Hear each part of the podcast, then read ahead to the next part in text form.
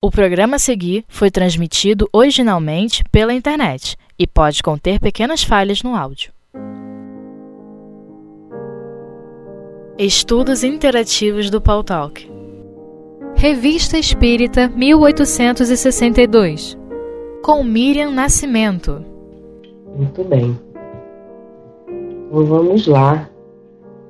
Nós começamos hoje trazendo dissertações dissertações é, que estão lá, são ensinos e dissertações espíritas, ah, trazidos por alguns espíritos instrutores. Né?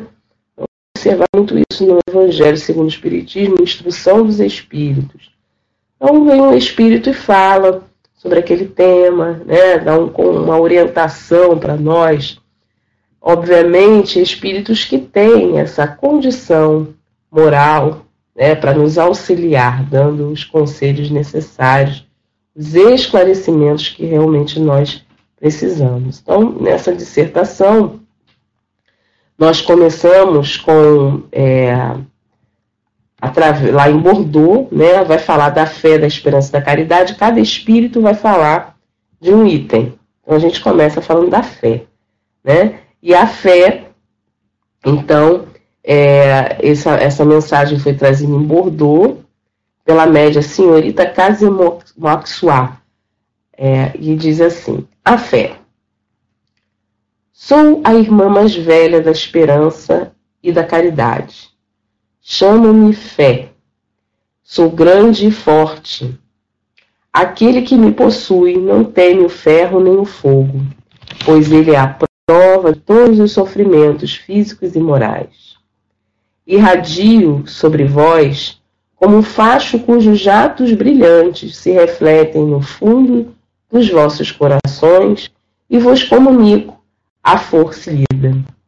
Entre vós dizem que transporto montanhas, mas eu vos digo, venho erguer o mundo, porque o Espiritismo é a alavanca que me deve ajudar.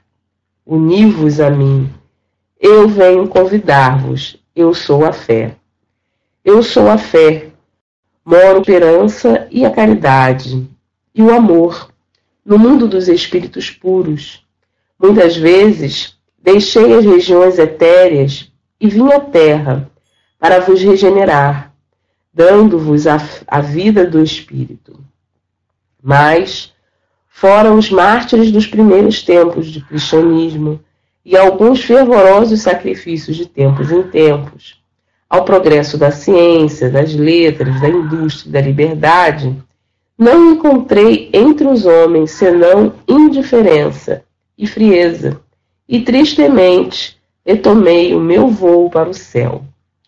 Julgai-me julgai em vosso meio, mas vos enganais, porque a fé sem obras é um simulacro de fé. A verdadeira fé é vida e ação. Antes da revelação do Espiritismo, a vida era estéril. Era uma árvore ressequida pelos raios e que nenhum fruto produzia. Reconhece-me pelos meus atos. Eu ilumino as inteligências, aqueço e fortaleço os corações, afasto para o bem longe as influências enganosas, enganadoras e vos conduzo para Deus pela perfeição do espírito e do coração. Vinde colocar-vos sobre a minha bandeira. Eu sou poderosa e forte, eu sou a fé.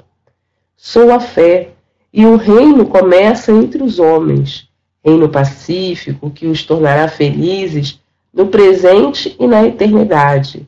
A aurora do meu aparecimento entre vós é pura e serena seu sol será resplendente e seu ocaso virá docemente embalar a humanidade nos braços de eternas felicidades. Espiritismo, derrama sobre os homens o teu batismo regenerador e lhes faço um apelo supremo: eu sou a fé.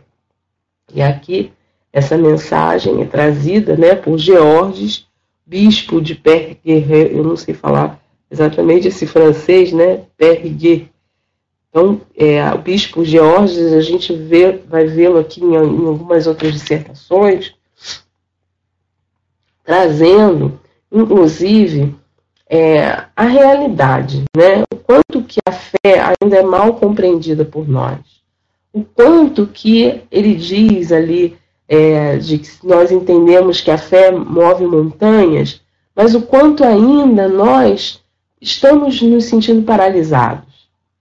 O quanto ele fala, né? Eu fortaleço os corações, eu ilumino as inteligências, né? afasto essas influências enganosas, mas ainda assim, né?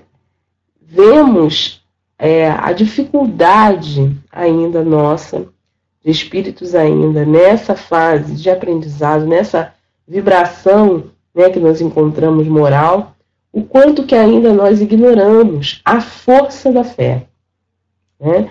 A fé, ela é hoje é, um elemento que realmente nos impulsiona. Né? Como ele diz aqui, que o Espiritismo vai alavancar vem auxiliá-la, mas a fé ela é um elemento que impulsiona. Mas ainda não sabemos muito bem utilizar essa fé, porque a fé ao longo do tempo foi aí até como usada, né? E ainda hoje é usada como uma moeda de troca, né? um comércio. E a fé, muitas vezes, a fé vacilante que ainda nos visita, é, faz muito sentido quando ele fala da fé verdadeira, a fé que é vida e ação. Porque o Espiritismo vai trazer a fé raciocinada, a fé que realmente pensa, né, que questiona, que tem a certeza. Não é simplesmente uma crença, é saber sobre aquilo, não é só simplesmente acreditar. Porque no momento em que nós muitas vezes nos encontramos em situações difíceis, nós nos desesperamos e desacreditamos, entramos em pânico, não é assim? Nós não confiamos no planejamento divino. Então, quando nós estudamos a doutrina espírita e que ela vem mostrar para nós que existe um planejamento, que não está tudo solto por aí, né? que a evolução vai acontecer, ela já vem acontecendo, que as coisas vão melhorar, que existe um trabalho muito difícil, muito demorado, mas que ele vai acontecer. Né? E muitas vezes nós acreditamos realmente no bem, fazemos as coisas e tudo, aí vem alguma coisa e quebra essa nossa crença. Né? Tudo aquilo que a gente imaginava, poxa, eu acreditei tanto, investi tanto, olha, tá vendo como é que as coisas realmente não dão certo? Né? Como se a gente é, é, tivesse perdido a vida no jogo, do videogame, e volta tudo de novo para o início. E aí, às vezes, esse acúmulo de decepções vão nos deixando desanimados, né? Nós vamos ficando desanimados. Mas com essa certeza de que há uma inteligência suprema que rege isso tudo. Então passa, a gente passa aí por diversos é, caminhos para a gente fortalecer a fé, o autoconhecimento, né, a questão da gente se conhecer, para a gente entender que onde realmente eu preciso trabalhar para que eu não caia novamente em situações que me levem ao desânimo que eu possa não me iludir com as coisas, não criar uma expectativa para que eu não desanime quando aquilo não acontecer. E a fé, por exemplo, a gente vê hoje, no momento que a gente está vivendo, né, uma preocupação muito grande, porque a, a, a, vivemos no mundo material. E todo o investimento hoje, a maioria do investimento é no mundo material.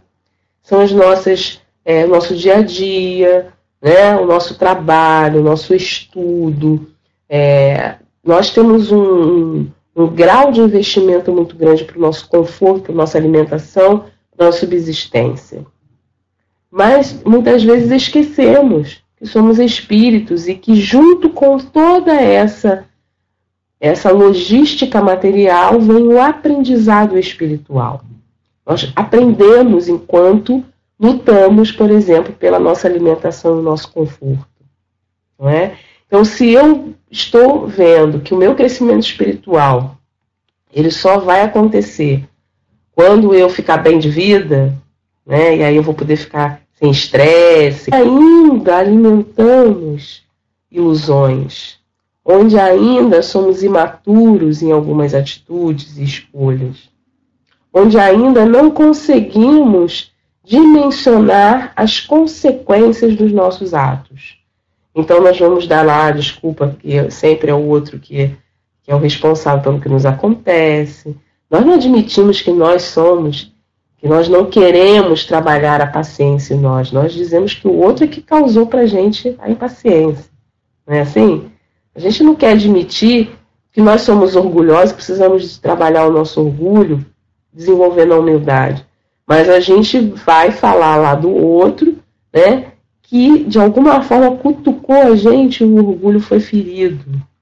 Então, esse amadurecimento é que vai trazer para a gente esse, esse, essa, essa luz, né, esse caminho que ele está falando aqui, da fé que mora junto com a esperança, com a caridade. Olha, se ele diz que são que é sublime, que é algo que realmente vai trazer paz, e se a gente não está sentindo paz, tem alguma coisa errada. Nós não compreendemos ainda. No primeiro momento em que estamos bem, aparentemente, tudo direitinho, na primeira tsunami que vem, a gente se desespera. Não é? A gente se desespera, a gente sente raiva, a gente ataca o outro, a gente se ataca, né? a gente se sabota, a gente até desconsidera aquilo que nós temos já de conquista e também o que o outro já conquistou.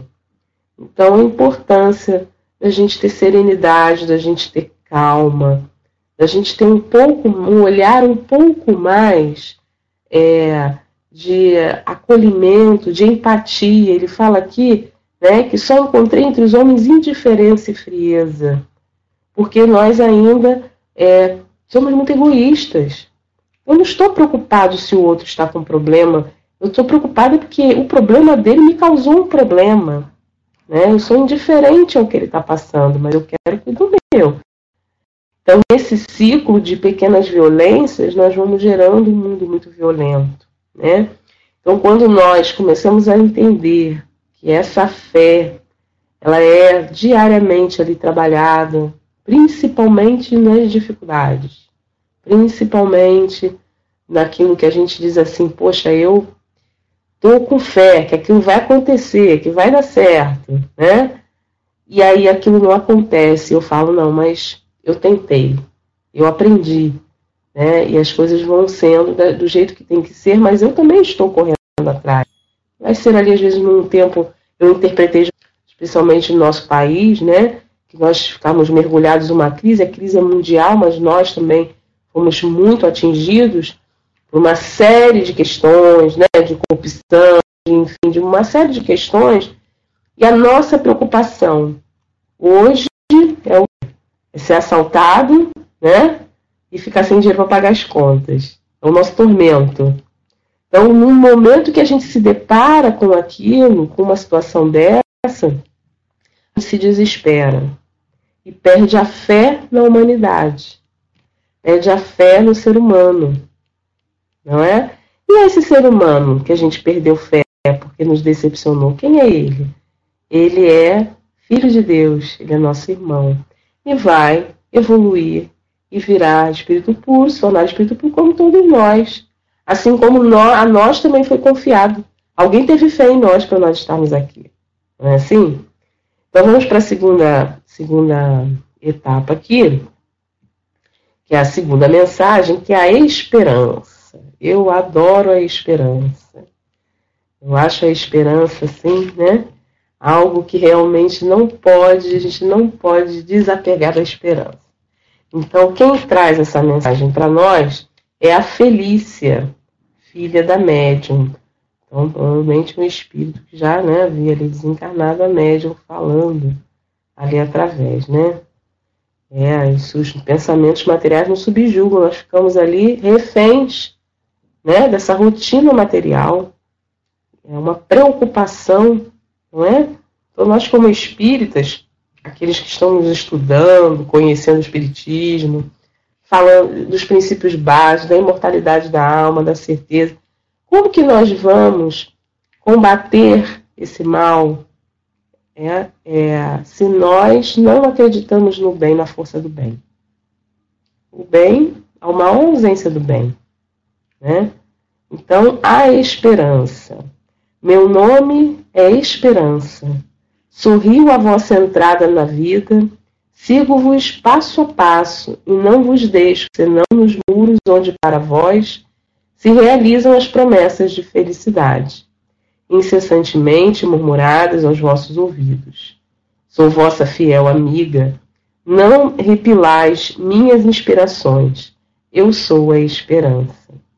Sou eu que canto pela voz do rouxinol e que faço ecoar nas florestas essas notas lamentosas e cadenciadas que vos fazem sonhar com o céu. Sou eu que inspiro a andorinha o desejo de aquecer os seus amores no abrigo de vossas moradas.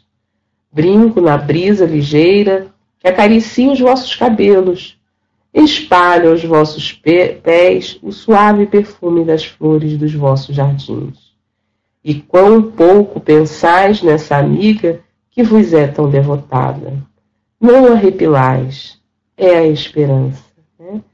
E quantas vezes nós afastamos essa esperança de nós, por conta da intolerância, por conta da nossa falta de percepção, né, de sensibilidade para aquilo que chega à nossa porta e que nós, que dá muito trabalho, né? Dá muito trabalho ter esperança.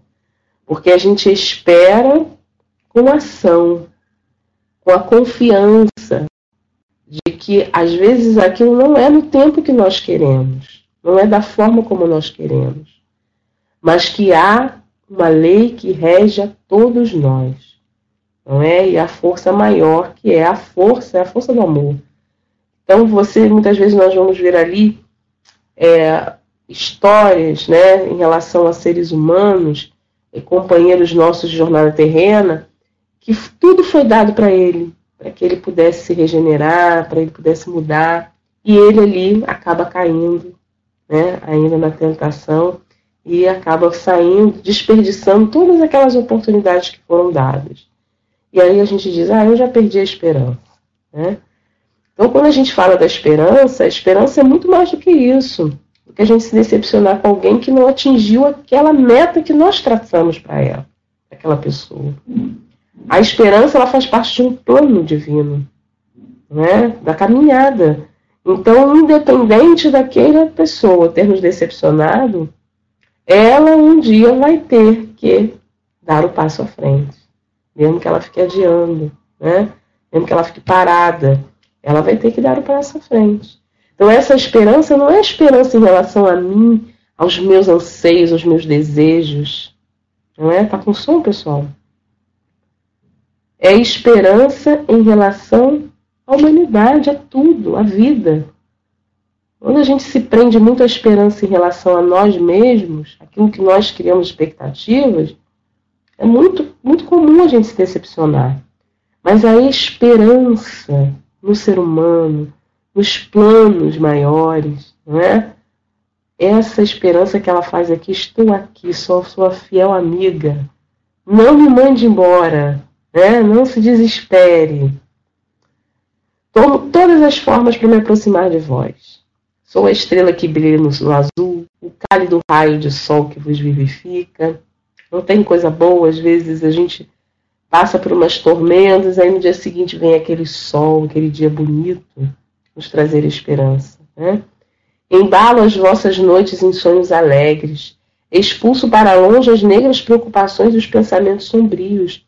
Quantas vezes a gente chega em casa entristecido, decepcionado, lá chateado com alguma coisa, e aí a gente escuta a gargalhada de uma criança. Vem o netinho, a netinha, né? o filho, a filha, até o vizinho, né? Às vezes a criança correndo pelo corredor, trazendo alegria, trazendo esperança, mostrando para nós que as coisas continuam, né? Que a gente precisa seguir em frente.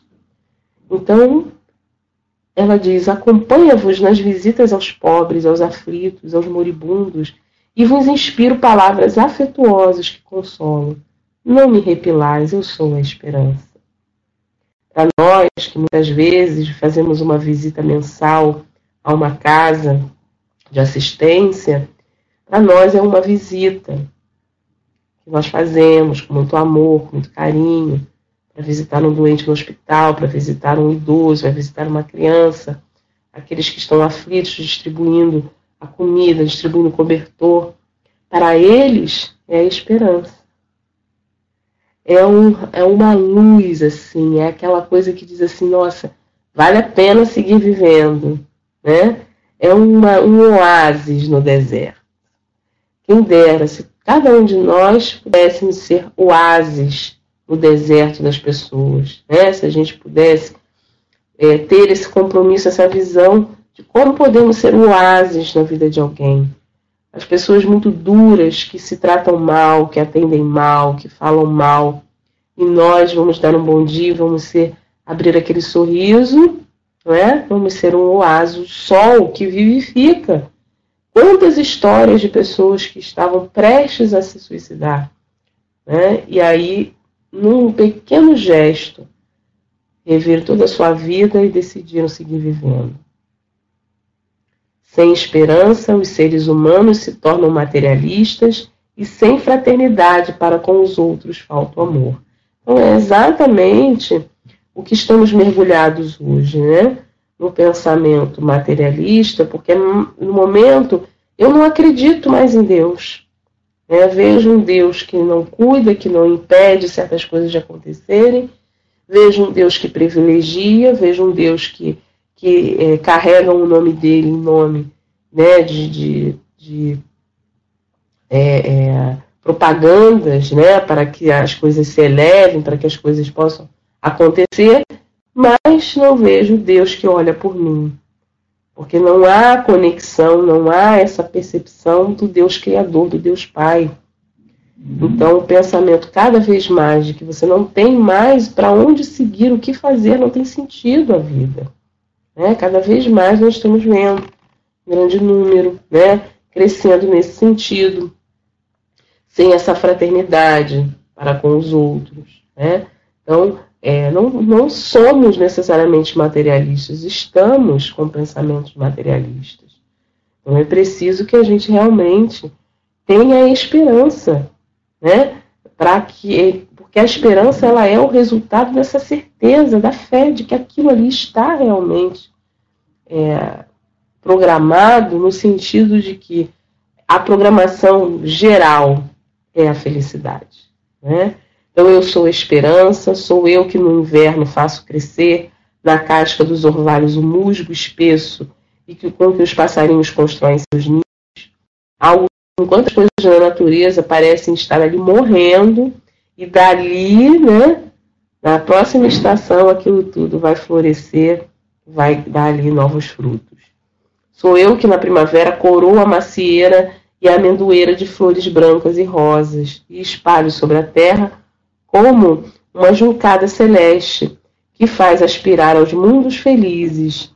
Sobretudo estou convosco quando sois pobres e sofredores minha voz ressoa incessantemente aos vossos ouvidos. Não me repilais, eu sou a esperança. Não me repilais, porque o anjo do desespero me faz uma guerra obstinada e se consome em vãos esforços para tomar o meu lugar junto de vós, não é? O desespero, é, Kardec até traz na revista espírita, os companheiros né, da sociedade espírita trazem, nós já estudamos aqui sobre o desespero, o quanto que o desespero traz consequências né, avassaladoras. E às vezes que difícil de voltar atrás, né? A gente tem que ir lá recomeçar em situações muito delicadas. Então, não se desesperar. Respirar fundo, raciocinar, pedir ajuda, não é? Pensar numa forma que muitas vezes a forma como nós queremos não é a forma ideal. E aí nós ficamos ali, né, batendo cabeça. Então, o anjo do desespero, quando está desesperado, a gente não consegue tomar uma boa decisão. quando a gente está desesperado, a gente não consegue enxergar nada. Né? A gente fica ali totalmente em pânico, sem conseguir tomar uma solução. E muitas vezes, a gente tem certeza que todos nós já observamos isso, que passa algum tempinho e a gente vê aquelas coisas se resolvendo. Aquilo que você achava que não ia resolver, de jeito nenhum, né? As coisas se resolveram, né? O desespero nos faz perder a razão e a gente precipitado, né? E fica ali. E às vezes a gente vê lá na frente, nossa, as coisas, a gente se desesperou à toa. A gente sofre por antecipação, não é assim? A gente gosta de sofrer por antecipação. Parece que a gente gosta de sofrer, né? Porque aí a gente tem a questão da autopiedade, né? Da gente ficar. Então, olha a importância desse esforço que ela fala aqui, né? O que se consome em vãos esforços para tomar o meu lugar junto de vós. Porque por mais que o anjo do desespero bata, a esperança está lá. Basta que a gente se conecte a ela. Né? Por quê? Porque o desespero, o caos, o medo, o horror são condições passageiras, são condições desequilibradas. E o objetivo divino é o equilíbrio. Eu nem sempre sou a mais forte, e quando ele consegue me afastar, vos envolve com as suas fúnebres asas, desvia os vossos pensamentos de Deus e vos arrasta ao suicídio. Uni-vos a mim para afastar sua funesta influência e vos deixar embalar docemente em meus braços, porque eu sou a esperança. Por que, que se une a fé e a esperança, né? Porque, na verdade, por mais que a gente saiba da vida, por mais que a gente saiba que as coisas passam, por mais que a gente saiba que a gente precisa se fortalecer, às vezes a gente está passando por momentos tão difíceis que a gente realmente não tem forças para lutar. A gente se vê assim totalmente esmagado, né? Fraco, sem força. Nossa, eu não consigo nem, nem vislumbrar que eu vou levantar da cama e enxergar alguma coisa lá na frente. E dirá continuar a vida, não é? Então, por isso, novamente, a fé, que é essa certeza, né? A certeza de que há sim algo, que há alguém zelando por nós, que quando os espíritos estão no invisível, atuam e eles atuam nos aconselhando, nos intuindo, nos fortalecendo, mas também intuindo aqueles que estão ao nosso redor que podem nos auxiliar. E às vezes o desespero é tão grande que a gente não enxerga. Né? Ninguém é abandonado. Ninguém está solto no mundo. Sempre existe ali uma alma caridosa que vai esticar a mão para a gente. Só que se realmente quando a gente fica ali, na verdade, com questões nossas, de orgulho, de egoísmo, de não querer mudar determinados pensamentos, né? porque aí a gente também exige da gente um esforço. Aí nós realmente não conseguimos enxergar. Então, é saber que existe lá fora essa esperança. Né? A gente lembra é, da história, vou contar uma história rapidinho aqui, que o nosso tempo já está correndo, né? Quando daquela história que todo mundo já, muitas pessoas já conhecem, daqueles dois homens que estavam internados no hospital e um havia ficava sempre do lado da janela, né? E o outro lá longe da janela. Então aquele que estava ao lado da janela percebia, né, que aquele outro vivia desanimado, clamando, é, desesperançoso, né? E ele começava a dizer, a narrar o que ele estava vendo pela janela. Poxa, você não pode vir aqui, mas eu vou narrar para você. Ele narrava um jardim, um parque maravilhoso, crianças, coisas lindas, pássaros, animais, tudo florido, tudo colorido, né? E aí, cada dia, aquela pessoa tinha mais esperança. Apesar de estar no ambiente hospitalar, que não é fácil, né, gente? Estar no ambiente hospitalar. E aí ele tinha aquela esperança. Porque lá, no fundo, né, se sabia que Deus não havia colocado aquelas pessoas ali para sofrer simplesmente por sofrer. Né? Não é um Deus que sente prazer em ver o filho sofrer. Não é um pai que bota ali só para ver o filho, né? Para testar o filho, olha, eu vou botar em você para você sofrer até vamos ver até onde você aguenta. Não, é? não estamos falando de um Deus sádico, mas de um pai amoroso, misericordioso. E aí, com o passo do tempo, aquele homem que vivia, que ficava com a cama na janela, desencarnou, né? faleceu. Então, o homem pediu para trocar de lado, porque ele queria ver o que o outro via na janela. E ele vê, então, uma parede. Não tinha nada ali. Toda a esperança, toda a fé estava no seu coração. E era a forma que tinha sido a forma que ele encontrou de compartilhar com aquele companheiro aquela certeza que ele tinha. E isso resulta em quê, pessoal? No nosso próximo item, que vai falar da caridade. Quem vai falar para nós é o Adolfo Bispo de Argel. Ele vai falar sobre a caridade. Esses gestos pequenos, médios ou grandiosos que fazem a diferença na nossa vida e na vida das pessoas. Então ele diz: Eu sou a caridade. Em nada me assemelho à caridade cujas práticas seguis. Aquela que entre vós usurpou meu nome é fantasista, caprichosa, exclusiva, orgulhosa. Venho vos prevenir contra os defeitos que, aos olhos de Deus, diminuem o mérito e o brilho de suas boas ações. Sede dóceis às lições que o Espírito de verdade vos dá por minha voz. Segui-me, meus fiéis, eu sou a caridade. Então ele vai falar dessa diferença, né? Do que nós ainda entendemos como caridade. A caridade é exclusivamente material. É importante a gente doar o cobertor. No frio a gente dá a cesta básica, a gente dá comida. Mas não é exclusivamente a única forma de caridade e que junto com ela precisa vir o sentimento. Porque senão vira uma coisa automática, né? Como a história do óbolo da viúva, dali os homens dando né, aquilo que eles tinham, ostentando, eu ajudei, eu sou caridoso, né, eu estou dando.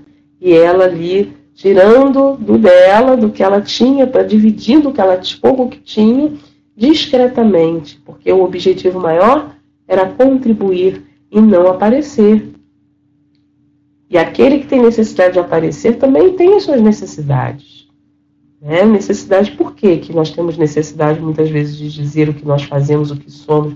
Sou uma pessoa boa, né? eu faço bem, botar lá no outdoor, né? a caridade.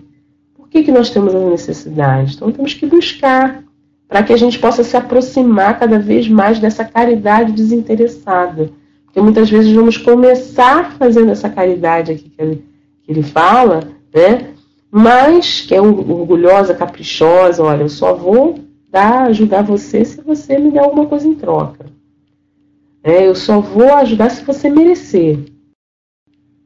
Então, a caridade, como é, muitas vezes a gente entende como essa questão de ouvir a pessoa, de dar um prato de comida, mas às vezes a gente pensar bem da pessoa que nos fez mal, não desejar o mal a ela, não colocar lenha na fogueira, tentar auxiliar, tentar ouvir, tentar enxergar o que está por trás de cada atitude das pessoas. O que, que leva uma pessoa a agredir? O que, que leva uma pessoa a chegar a utilizar a sua inteligência para o mal? Não é concordar com o erro, mas é entender que todos nós estamos em fases evolutivas. E que se nós nos encontramos, nos achamos, né? Nós achamos que nós estamos numa fase evolutiva mais à frente, ao ponto de identificar onde o outro está lá atrás, qual seria realmente a nossa caridade? Seria a caridade que é essa aí, exclusiva, orgulhosa, caprichosa, né? Ou seria caridade sincera? Então a gente pensar o que que traz, o que que, às vezes só não julgar o outro já é Caridade. Segue-me, conheço todos os infortúnios, todas as dores, todos os sofrimentos. Nós, será que nós conhecemos para falar das pessoas? Será que nós realmente sabemos o que o outro passa? Será que realmente nós estamos no dia a dia, dentro da casa das pessoas, vivendo o que elas estão vivendo, para quando a gente vê uma notícia na televisão, a gente fazer um julgamento? e dizer que aquilo está errado ou certo? Porque a caridade diz: eu conheço todos os infortúnios, todas as aflições que assediam a humanidade. Eu sou a mãe dos órfãos, a filha dos velhos, a protetora e forte das viúvas. Cura as chagas infectadas, trato de todos os doentes, visto, alimento e abrigo os que não têm. Subo aos mais humildes tugúrios e às mais miseráveis mansardas. Bato a porta dos ricos e poderosos, porque onde quer que exista uma criatura humana, há, sob a máscara da felicidade, dores amargas e cruciantes. Não era exatamente esse exemplo que Jesus dava para nós? Atendia os pobres e os miseráveis, aqueles que eram renegados, mas também atendia aqueles que eram abastados, que estavam em posições de status na sociedade, porque não fazia diferença, porque sabia que era a prova de cada um, e que cada espírito ali que reencarnou com o seu planejamento. Gente, porque fazer um planejamento espiritual deve ser fácil, não. A gente não lembra, né? Mas a gente fazer o nosso planejamento, unir as nossas famílias, os entes queridos, determinar, ser determinados naquilo que nós precisamos fazer, o esforço que cada um de nós fez para estarmos aqui. É, muito, é muita coragem da nossa parte. É uma conquista muito bonita esse planejamento. Né? E, com certeza, com toda a ajuda que nós precisamos.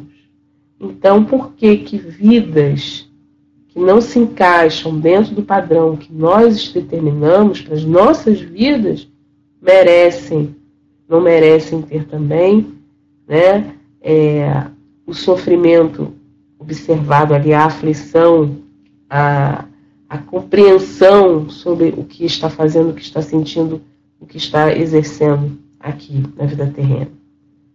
Porque não são iguais a nós? Porque são filhos. Então, o pai é o mesmo.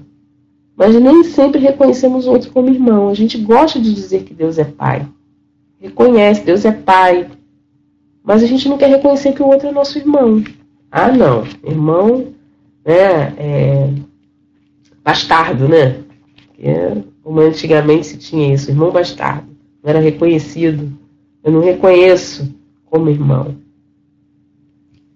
E ele continua aqui dizendo: é, Curo todas as doenças, dou roupa, pão e abrigo aos que não os têm, subo as mais miseráveis águas furtadas, as humildes mansadas, bato a porta dos ricos poderosos, porque de onde quer que viva uma criatura humana, sempre existirá sob a máscara da felicidade as mais amargas acerbas dores. Oh, quão grande é a minha tarefa!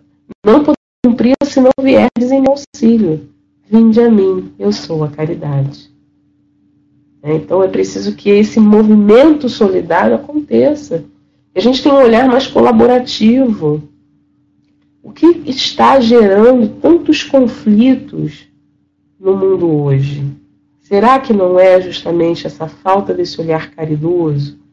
Quando a gente associa a caridade a passar a mão na cabeça, ao paternalismo, a cobrir os erros, não, coitadinho, você é tão pobrezinho, você é digno de pena.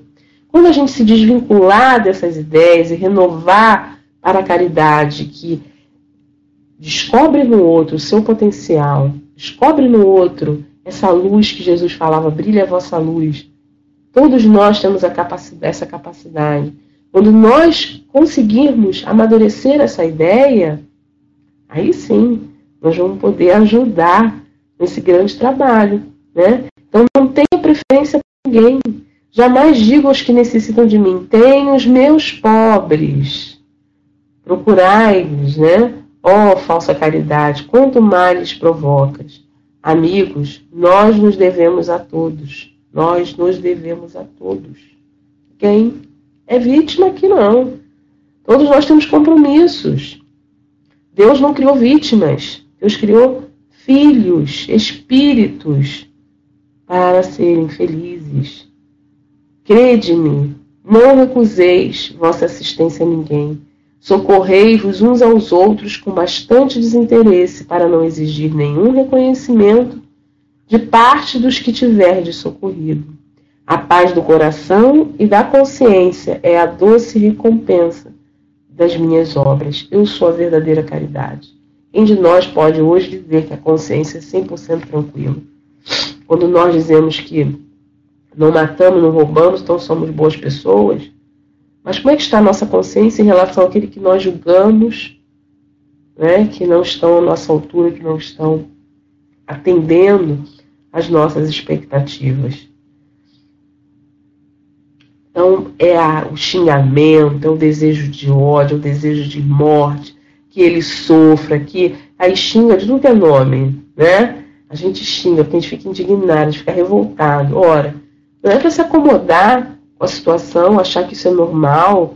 Nossa, não, isso é normal. Não é normal. Não é normal para praticar mal. Não é? E é tão mais amplo do que simples não roubar, né? Exatamente. É muito mais amplo, muito mais profundo do que isso.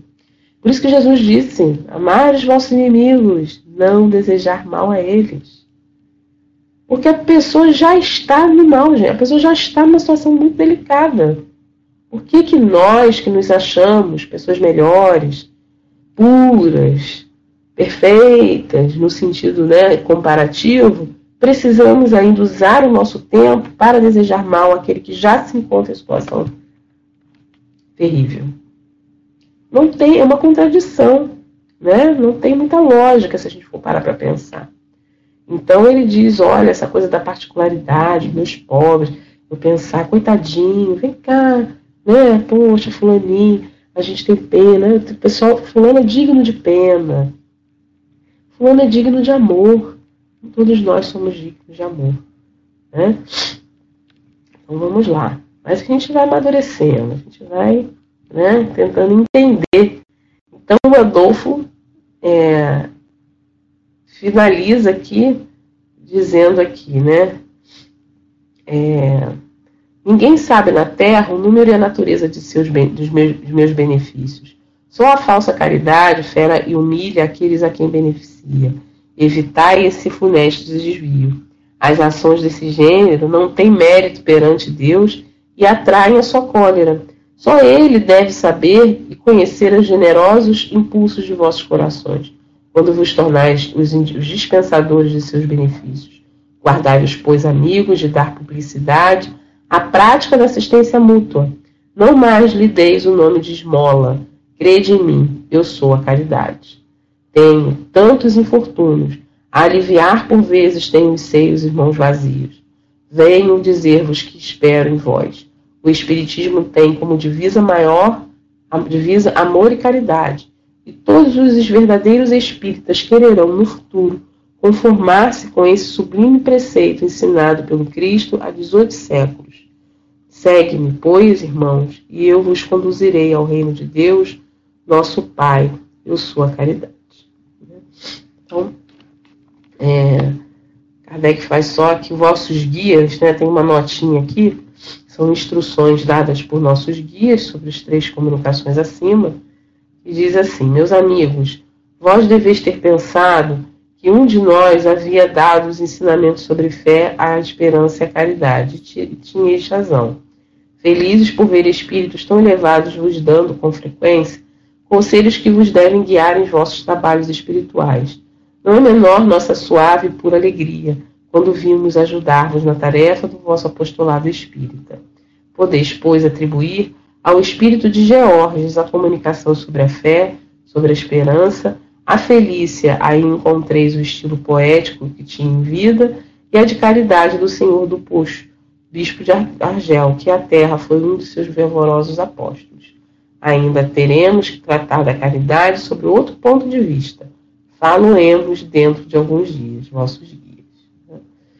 Então, fazendo aí as orientações, né, para que a gente é, não se perca também naquilo que é oferecido, né. É, um outro item que a gente tem para hoje, vamos ver se está tendo a gente falar tudo, é mais um item é Está lá também em fevereiro, né, em 1862. Eu não estou acompanhando lá no YouTube, tá? É, Nina, se tiver algum comentário, alguma pergunta, eu acabei não abrindo aqui. Não estou acompanhando. pessoal quiser perguntar, fazer algum comentário, tá? a gente, a gente é, interage, ok? Essa mensagem, tá? Essa mensagem é esquecimento das injúrias. Caramba, é um desafio, hein? Vem através da médium senhorita Costel, na Sociedade de Espírita de Paris. E é o espírito Lázaro que traz para nós. E ele diz: Minha filha, o esquecimento das injúrias é a perfeição da alma, como o perdão das feridas feitas à vaidade é a perfeição do espírito. A Jesus foi mais fácil perdoar os ultrajes de sua paixão do que o último de vos perdoar uma leve zumaria. A grande alma do Salvador, habituada à doçura, nem concebia amargura nem vingança. As nossas, atingidas por nigarias, esquecem o que é o grande. Diariamente, os homens imploram a Deus o perdão, que desce sobre eles com o benéfico orvalho, para, nos, para seus, mas seus corações esquecem essa palavra sem cessar repetida na prece. Em verdade vos digo, o fel interno corrompe a alma. É a pedra enorme que a fixa ao solo e retarda sua elevação. Quando fordes censurados, entrai em vós mesmos, examinai vosso pecado interior, aquele que o mundo ignora, mede a sua profundidade e curai a vossa vaidade, pelo conhecimento de vossa miséria. Se, mais grave, a ofensa atingir o coração, lamentai o infeliz que a cometeu, como lamentareis o ferida cuja chaga aberta verte sangue. A compaixão é devida àquele que aniquila seu ser futuro. No Jardim das Oliveiras, Jesus conheceu a dor humana, mas ignorou sempre a aspereza do orgulho e a pequenez da vaidade. Ele encarnou-se para mostrar aos homens o tipo da beleza moral que lhes devia servir de modelo. Não vos afastei dela jamais. Modelai as vossas almas como a cera mole e fazei que a vossa argila transformada se transforme num mármore imperecível que Deus, o grande escultor, possa assinar. A compaixão, né? E a compaixão é devida àquele que aniquila seu ser futuro. A gente ainda também, nós precisamos ainda entender né, o que é a compaixão. Esses textos, inclusive, vêm nos. Que tema borbulhante, né? E é preciso realmente que a gente é, reflita sobre todos esses itens que, nós, que os Espíritos trouxeram para nós, porque se nós já chegarmos armados, dificilmente vamos né, conseguir. Então ele vai falar: olha só, caridade para com os criminosos, problema moral é um grande. Hoje estamos vivendo, então, né, uma grande debate na sociedade sobre isso. Vamos ver, então, o que, que os espíritos trazem para nós nesse sentido. Problema moral. Um homem está em perigo de morte. Para o salvar, tem um outro que expor a sua vida. Sabe-se, porém, que aquele é um malfeitor e que, se escapar, poderá cometer novos crimes. Deve, não obstante, o segundo arriscar-se para o salvar? Será? Vamos nos colocar no lugar, né, nesse desafio? Se nós estamos ali sabendo que aquela pessoa que está correndo perigo, tirando os médicos que têm o juramento de salvar vidas, né? eu vou simplesmente chegar, não, vai, menos um, né? Menos, uma, menos um para cometer um crime lá na frente, fazendo um bem a ele e à humanidade. Então, essa é a pergunta, é um problema. É um problema moral que a gente tem hoje, um grande questionamento. Né? Eu devo salvar? A resposta que se segue foi obtida na Sociedade Espírita de Paris em 7 de fevereiro de 1862, pelo médium senhor Didier questão muito grave, que é esta, e que naturalmente se pode apresentar ao espírito. Responderei na conformidade do meu adiantamento moral, pois o de que se trata é de saber se depois deve expor a vida mesmo por um malfeitor. Então, é interessante, né, falando né, que ele está colocando também na condição, porque a condição moral, esses espíritos que trazem essas informações, eles estão numa condição moral melhor que nós, né, mas não são espíritos puros ainda. Então, ele a compreensão vai de acordo né, com o grau de evolução. Então ele também vai até onde ele sabe que pode ir. Né? Então ele diz a resposta, eis a questão muito grave que se pode apresentar naturalmente ao espírito. Responderei de acordo com o meu adiantamento moral, pois que se trata de saber se se deve se expor à vida mesmo por um malfeitor. A dedicação é cega. A gente socorre um inimigo pessoal Logo, deve socorrer o inimigo da sociedade, isto é, o malfeitor. Credes, então, que seja a sua vida passada inteirinha. Pensai nisto. Nesses rápidos instantes que lhe subtraem os últimos minutos da vida, o homem perdido revê sua vida passada, ou antes, ela se ergue à sua frente. Talvez a morte chegue muito cedo para ele, e a reencarnação talvez seja terrível. Atirai-vos, pois, homens esclarecidos pela ciência espírita. Atirai-vos, arrancai-o de sua danação, e talvez então aquele homem que talvez morresse blasfemado contra vós, se lance em vossos braços. Contudo, não perguntei se o fará ou não. Lançai-vos, porque a salvando obedecereis a essa voz do coração que vos diz: Tu podes salvá-lo, salva-o. Opa! polêmica, né? Polêmica Lamené. Porque é, ele diz aqui, então, para nós, nos orienta, que a vida, a importância da vida, né? Lembra que a gente falou dos do planejamento de cada um? E que se nós, por exemplo, temos alguém que nos é conhecido, mas que de alguma forma ali é uma, está como adversário nosso, a gente vai ajudar né? Um vizinho que a gente brigou e tal. Mas e o criminoso, né? Aquela pessoa hedionda, que ali tem atos hediondos, né? Como é que eu vou livrar essa pessoa? Né? E aí vem toda a questão da vingança, a questão da justiça com as próprias mãos. Então a gente está vendo né, o quanto que nós estamos mergulhados nesse problema moral atualmente, não é? Porque a gente quer se ver livre daquele, daquela pessoa que é uma ameaça para a sociedade. Né? É uma discussão realmente muito complicada. Mas ele diz, né, ele termina aqui dizendo: atirai-vos, arrancai da sua danação, e talvez entre aquele homem. E talvez morresse blasfemando, simplesmente aquela morte seria uma morte que a gente sabe quando é, como é que esse espírito chega do outro lado, como é que ele continua. Né? Por isso que ele está falando da caridade, porque em algum momento, o que, que nós podemos fazer para ajudá-lo naquele momento de erro? Se a gente ajudaria um filho que cometeu um crime, ou alguém próximo, porque aquela pessoa é, não é ligada a nós, né? ela não mereceria o mesmo julgamento. E aí faz uma observação aqui, que é por singular coincidência, recebemos alguns dias a seguinte comunicação dada ao grupo Espírito de Harvard, tratando mais ou menos do mesmo assunto.